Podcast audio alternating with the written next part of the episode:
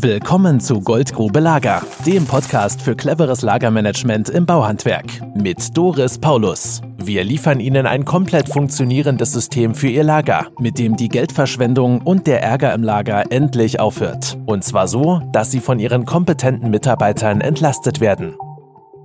Ich bin Doris Paulus von Paulus Lager und wir unterhalten uns heute mal über die Lageristen. Wir, das ist Matthias Oelze. Moin. Und Miguel Caposti. Hallo. So, was hast du erlebt bei deinem Kunden? Der Lagerist hat hingeschmissen. Warum? Weil es zu viel Arbeit für ihn war. Und irgendwie hat es ihm nicht gepasst mit dem System. Der war vorher in der Firma ja schon beschäftigt, dann sind die umgezogen. Du bist dorthin gegangen, hast das neue Lager eingerichtet. Das heißt, plötzlich hatte der Prozesse durchzuführen. Richtig. Und das hat anscheinend nicht geklappt. Er hat hingeschmissen und dann kam ich zum Inbetriebnahmetermin wieder dahin und die Standardlager sahen top aus, nur der Wareneingangsbereich, der sah aus wie Hulle. Dann liegt ja eigentlich das Projekt vom Betrieb schon im Brunnen und ist ja schon kaputt, bevor die angefangen haben. Ne? Wareneingangsprüfung, wenn die Vollständigkeit fehlt. Ja, richtig. Ne? Also musste eine Lösung her auf die Schnelle denn mal schnell einen Lageristen aus dem Hut zaubern ging halt nicht. Und dann kam die Idee, dass wir die Projektleiter für die Wareneingangsprüfung verantwortlich machen, vorübergehend. Und zwar in der Weise, es waren fünf Projektleiter da in dem Betrieb und jeder von denen im täglichen Wechsel war dann für die Wareneingangsprüfung verantwortlich und die Kommissionierung des Kommissionsmaterials. Also da hast du dann aus Not sozusagen das erste Mal diesen Prozess durchgeführt in der Form, dass die Projektleiter die Wareneingangsprüfung machen. Genau. Also ein Monteur sollte es nicht machen. Die sollten auf die Baustelle das Geld verdienen. Ne? Nur irgendjemand musste es halt machen. Chef fiel auch aus für diese Aufgabe ne? und da mussten es halt die Projektleiter unter sich aufteilen.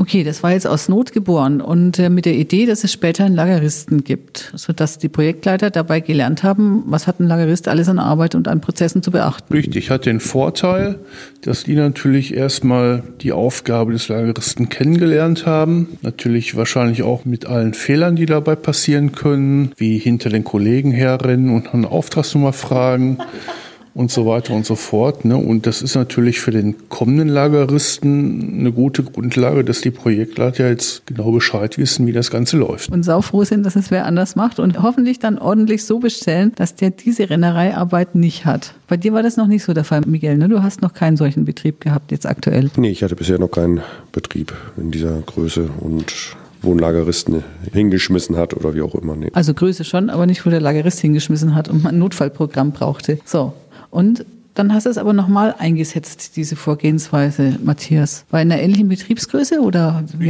das, das war eine ähnliche Betriebsgröße, auch äh, mehrere Projektleiter und der äh, Geschäftsführer wollte halt noch keinen Lageristen einstellen. Und er hat auch eindeutig gesagt, meine Projektleiter sollen es machen, dann lernen die das System wenigstens kennen. Und wenn dann doch irgendwann mal ein Lagerist anfängt, dann wissen die auch, wo sie drauf zu achten haben, damit der Lagerist einen guten Einstieg hat. Das war jetzt aber schon ein 25 Mann Betrieb. Ne? Und wenn ich mir überlege, was jeder Projektleiter, wenn der seine Zeit auffindet und dann Material sortiert pro Person, der kann ja fünf bis sieben Leute führen. Das heißt, eine Stunde hat einen Umsatzwert von 350, 400 Euro. Entsprechend viel ist dann halt im Umsatz auch kaputt gemacht worden, wenn der Chef auch weiterhin auf Dauer kein Lagerist haben will. War das so oder hat er gesagt, dass er noch einen einstellt? Also aktuell, als ich nach dem Schock Strukturprojekt weggegangen bin, war es noch nicht so, dass er einen Lageristen gesucht hat. Und es war sogar so, dass er sagt, jeder Projektleiter ist für sein Kommissionsmaterial zuständig. Das heißt, es gibt nicht einen, der für alle prüft, sondern alle prüfen erstmal ihr eigenes Material. Ne? Wobei natürlich die Option jederzeit besteht, umzuswitchen und dann einen dafür verantwortlich zu machen, die Wareneingangsprüfung durchzuführen. Aber da ist das Tor schon wieder offen, dass der Prozess marodiert wird, weil wenn jeder sein eigenes Kommissionsmaterial prüft, dann braucht ja auch keiner mehr sich mehr an die Vorgaben Vorgaben zu halten, wie die Bestellung durchzuführen ist, damit das eine andere Person durchführen kann. Also dann ist der Bruch in der Prozesskette ja schon wieder vorprogrammiert. Letztlich vom Chef dann veranlasst auch. Ja, das ist natürlich Grundvoraussetzung, dass sich die Projektleiter trotzdem an die von uns vorgegebenen Abläufe halten. Denn jeder kann über Nacht krank werden, jeder kann nach Feierabend über die Straße gehen, äh, vom Auto angefahren werden, jeder kann sich bei Fußball ein Bein brechen, fällt für die nächsten Wochen aus und dann muss jemand in der Lage sein, das Material für ihn prüfen zu können.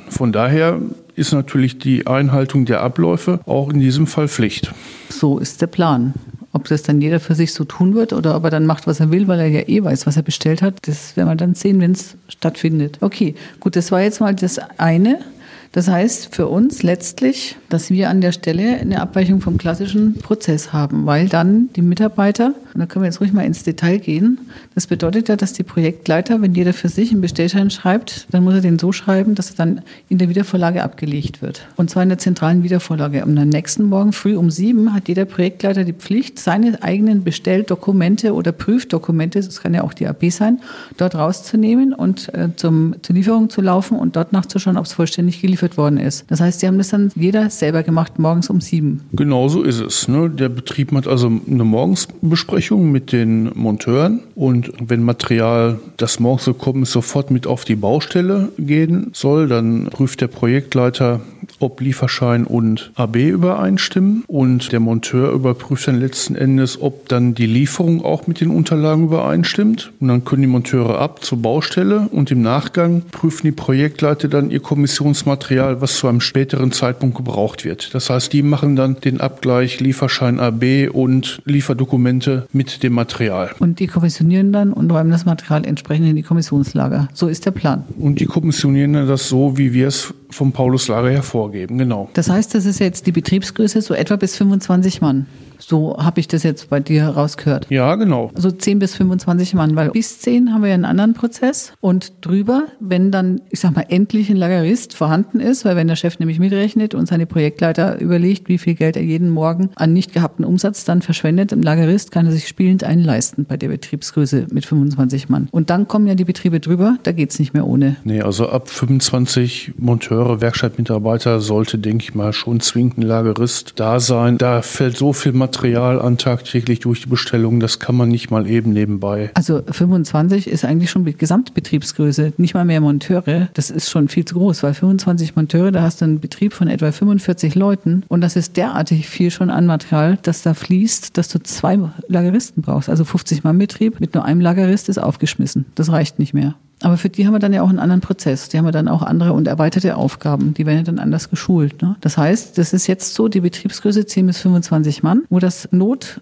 Einmal bei dir als Notfall, die Projektleiter. Es waren fünf, jeden Tag ein anderer. Sehr schön angeboten. Und das zweite Mal war es Absicht, weil der äh, Chef keinen Lagerist einsetzen wollte. Der wollte auch nicht suchen. Genau. Und er wollte natürlich auch seine Projektleiter dahin erziehen, dass sie wirklich gewissenhaft die Abläufe einhalten, um halt später mal die Option zu haben, das Ganze entweder an einen Projektleiter abzugeben, diese Wareneingangsprüfung, oder vielleicht doch mal Lageristen einzustellen. Was mich dazu bringt, dann zu überlegen, ja, okay, dann müssen die wirklich jeder sich jeden Tag wie ein Lagerist verhalten. Naja, das lehrt Wertschätzung. Wenn die die Jobs mal gehabt haben, dann wissen die ganz bestimmt, was sie nicht mehr wollen. Das ist echt anstrengend. sehen wir jeden Tag an den Lageristen, mit denen wir zu tun haben. Okay, aber das ist dann so die Betriebsgröße 10 bis 25 Mann. Dann können wir ja jetzt im nächsten Podcast mal über die Betriebsgröße so die Kleinbetriebe, fünf bis zehn Mann sprechen, die wir auch jeden Tag haben, bei denen wir jeden Tag arbeiten und wie wir das dann mit denen managen können. Das war jetzt mal ein Podcast über das Thema Lageristen in der Betriebsgröße 10 bis 25 Leute. Tschüss und bis zum nächsten Mal. Hier war Doris Paulus von Paulus Lager und Matthias Oelze. Tschüss. Und Miguel Caposti. Tschüss. Wenn Sie mehr wissen wollen, gehen Sie auf www.paulus-lager.de und schauen Sie sich unser Erklärvideo an. Das Video ist deswegen wichtig, weil Sie danach komplett im Bilde sind, was wir machen und was Sie bei uns bekommen. Füllen Sie bitte den Fragebogen danach aus und schon kommen Sie auf meinen Kalender und können sich einen gemeinsamen Telefontermin eintragen. Mit dem Fragebogen kann ich mich wiederum auf das Telefonat vorbereiten und weiß dann schon vorab, wo Ihnen der Schuh drückt. Melden Sie sich. Also bis nachher. Das war Goldgrube Lager. Wenn Sie mehr wissen wollen, melden Sie sich heute noch für ein Infogespräch.